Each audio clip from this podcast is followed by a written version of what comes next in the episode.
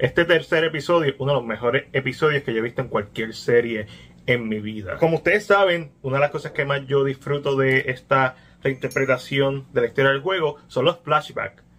Y cuando este episodio empezó sin flashback, no es que me molesté, pero dije, ah, bendito, no voy a tener flashback. Y eventualmente me dieron el flashback de la vida, literal. Con Joel y Ellie en Boston, ellos siguen caminando, pero necesitan recargar municiones, así que van a ir a casa de un conocido de Joel y Tess.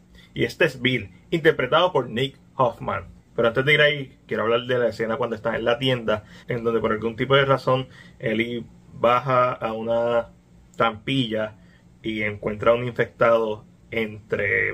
Escombros. Que escena más interesante. Tanto porque vemos con la naturalidad que ella mató a este zombie, pero también vemos su curiosidad por, ¿verdad? Por esta infección que ella, ¿verdad? Posee la cura. Fue una escena bien interesante. Y esto nos lleva a Joel dejando, ¿verdad? Su rifle automático y yéndose a casa de Bill.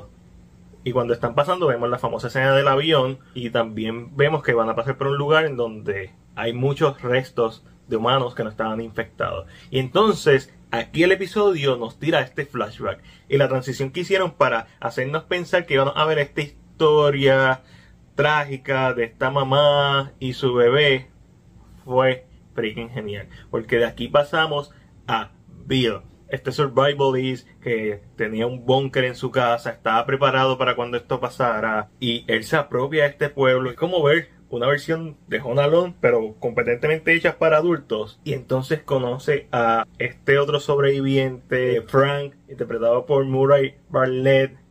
Y tú ves la relación de ellos dos.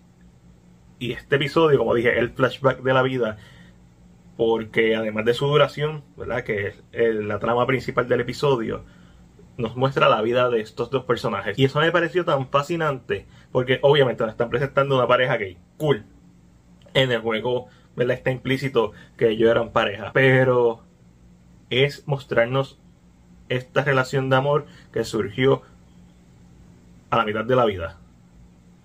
Y fue genial. Los segmentos que uno ve de ellos y las transiciones y estos momentos dulces, esta complejidad y cómo se complementan ambos. Por ejemplo, cuando están las presas y Bill casi empieza a llorar cuando prueba la fresa.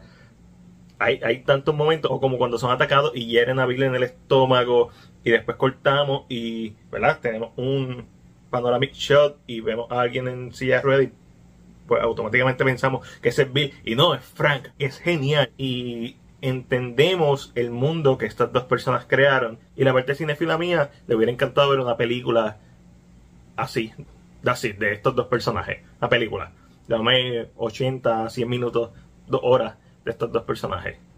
Pero a mí me agradezco tanto que sea un episodio porque es tan efectivo. O sea, este episodio no tiene falla. Esto es un episodio perfecto.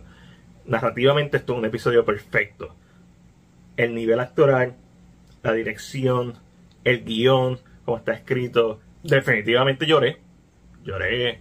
Y me gustó que no lloré con la parte final del arco de historia de estos personajes, lloré en otro momento, cuando tenía que hacerlo, cuando ellos quisieron creo que llorara, que es cuando están sentados, ¿verdad? En esos últimos minutos de, de la vida y relación de estos personajes, están sentados y le está pidiendo como que hoy va a ser el último día, esa fue la escena.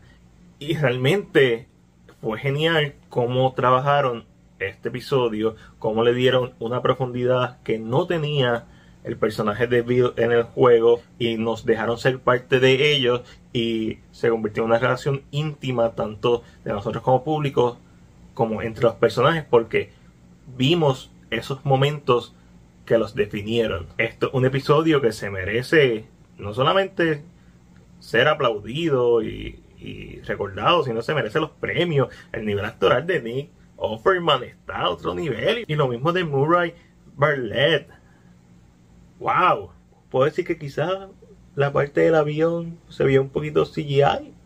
Esa es mi única queja con el episodio, maybe. Pero eso es todo. O sea, ¿Tú quieres ver un episodio perfecto de una serie? El tercer episodio de Last of Us. Es por eso que entre lo bueno, lo malo y lo ok, yo le voy a dar una A+. Pero esa es solamente mi opinión. Ahora déjame saber la tuya en la sección de comentarios. Como siempre, si te gustó este video, dale like y compártelo. Recuerda suscribirte a nuestro canal de YouTube y darle a la campana de notificaciones para que no te pierdas nuestro contenido.